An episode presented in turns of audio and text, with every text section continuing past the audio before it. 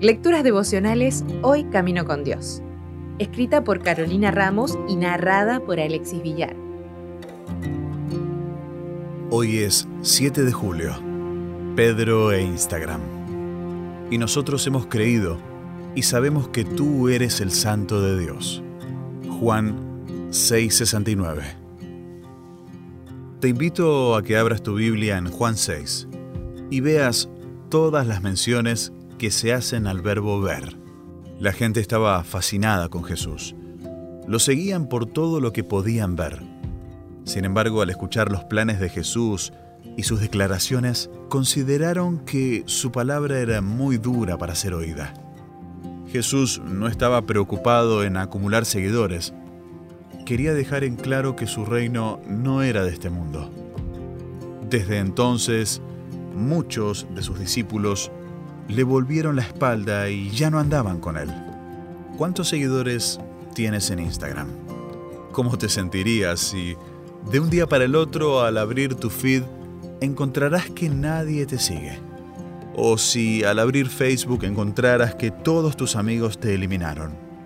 Jesús no necesitaba sentirse popular, pero realmente fue un cambio muy drástico el que se vivió en tan solo un par de horas se dirigió a sus discípulos y les preguntó, ¿también ustedes quieren marcharse? Y ahí Pedro respondió, Señor, ¿a quién iremos? Tú tienes palabras de vida eterna, y nosotros hemos creído y conocemos que tú eres el Cristo, el Hijo del Dios viviente.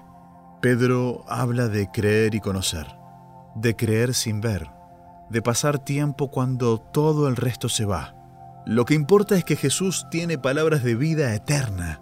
¿En quién iban a encontrar eso? ¿En quién pretendemos encontrar eso hoy? ¿Qué características tienen las personas que seguimos? ¿Qué es lo que nos gusta de sus publicaciones? ¿Acaso estamos viviendo una religión en la que, si no vemos señales y milagros, no creemos? ¿Seguimos a Jesús por las motivaciones correctas y demostramos comprender su naturaleza?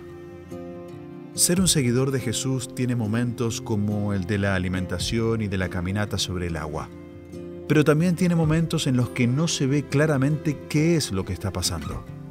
¿Cómo respondemos a eso?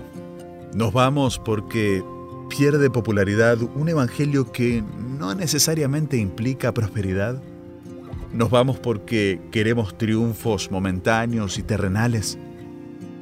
¿Somos capaces de reconocer que su reino no es de este mundo y que la dureza de su palabra es la que nos muestra realmente la importancia de adorar con entendimiento y no solo con emociones.